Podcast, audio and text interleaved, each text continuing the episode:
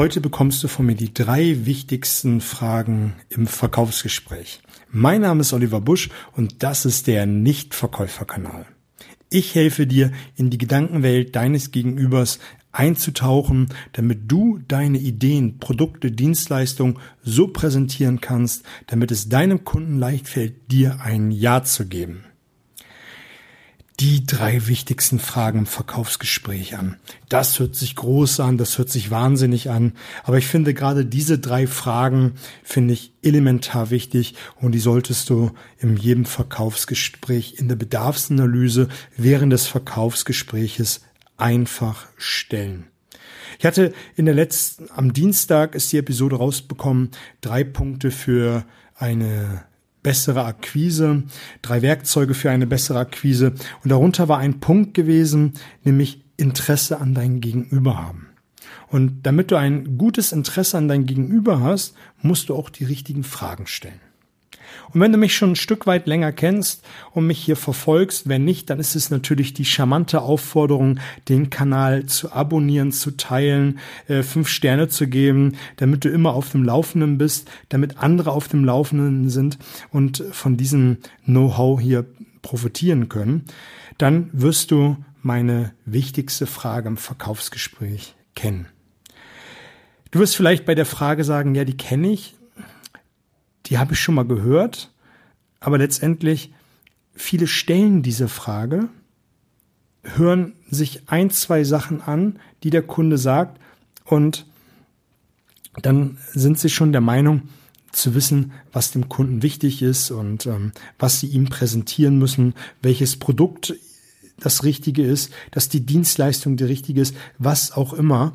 Und ich finde, wenn man diese Frage stellt, und keine Angst, ich verrate sie dir gleich. Ich möchte jetzt bewusst mal ein bisschen den Spannungsbogen aufrechterhalten. Wenn du diese Frage stellst und all diese Werkzeuge, die man beim Zuhören beachten sollte, beachtest, dann wirst du merken, der Kunde wird nicht nur ein, zwei Punkte nennen, die ihm wichtig sind, sondern eine Vielzahl von Punkten.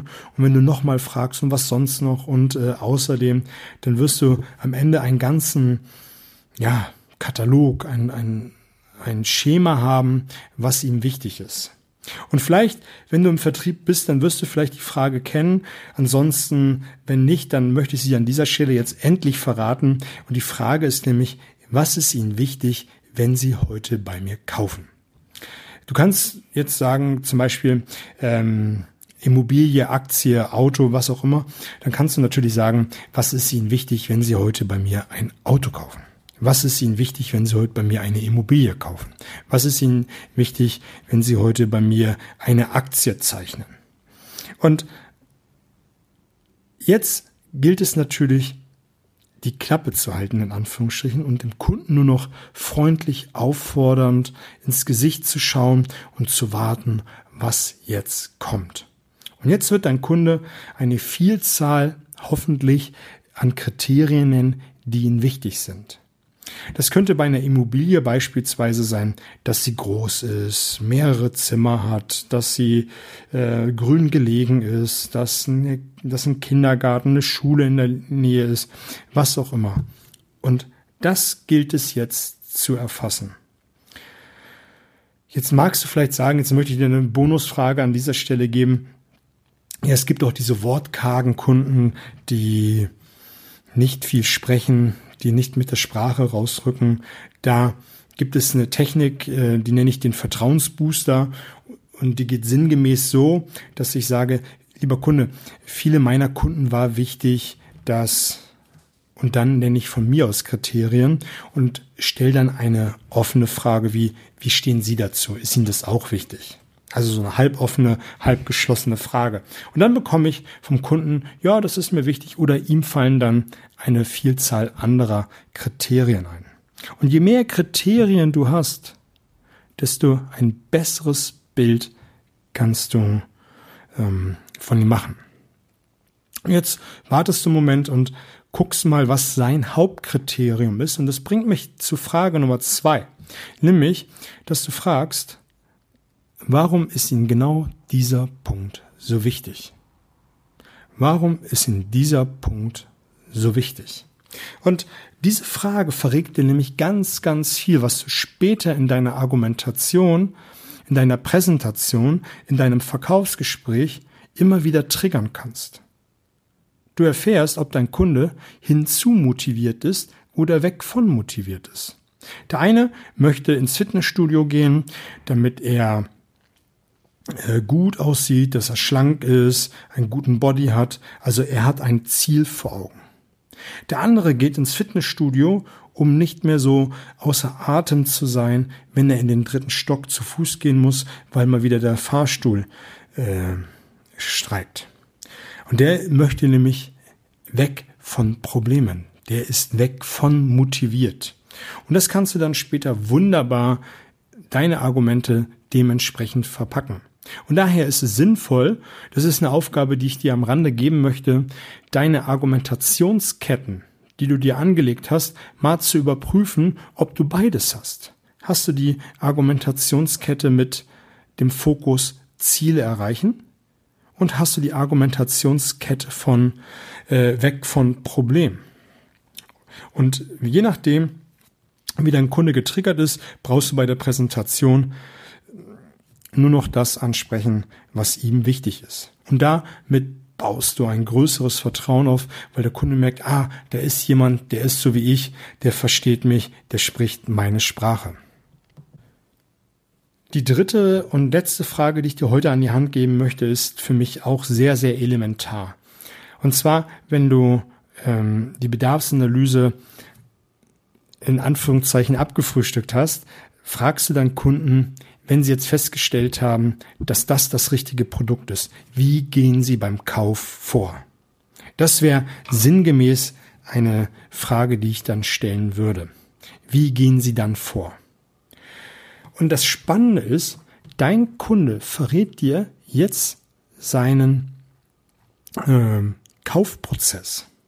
In meinen Workshops mache ich das immer wieder ganz gerne, dass ich die Teilnehmer nach vorne hole und ähm, dass der Teilnehmer, die Teilnehmerin an die in dieser Stelle der Kunde ist. Und die Aufgabe dabei ist, dass der Teilnehmer Kunde ist und eine Stereoanlage, ein Auto, was auch immer kauft.